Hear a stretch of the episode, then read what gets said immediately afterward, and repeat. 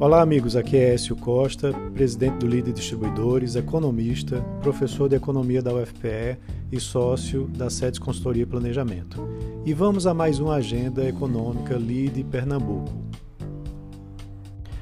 A semana começa com perspectivas positivas devido aos dados de emprego que foram divulgados na sexta-feira lá nos Estados Unidos a surpresa foi muito positiva e isso deve é, mexer com os, as bolsas do mercado americano, é, puxando para cima e também pode trazer um respingo disso aqui para a bolsa brasileira.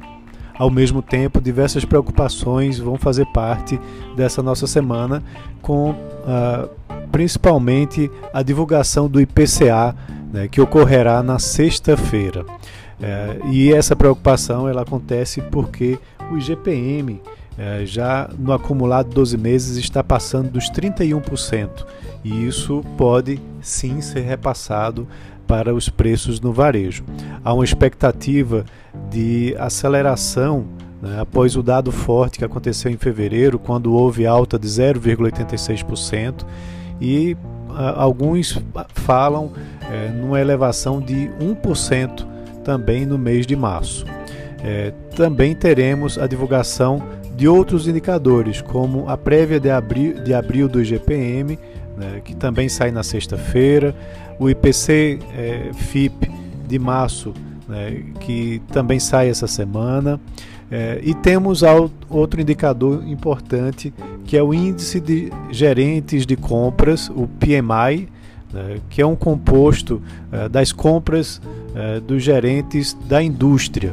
E vale lembrar que a indústria sofreu um baque né, no, na divulgação é, do mês de fevereiro, então há uma expectativa que haja uma retomada.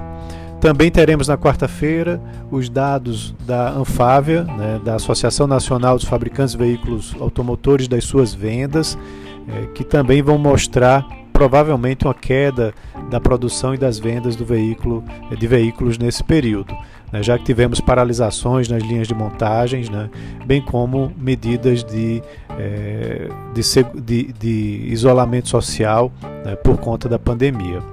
É, ainda estamos também é, com muita preocupação, e isso vai ser acompanhado ao longo da semana, o número de casos e de óbitos por conta do Covid.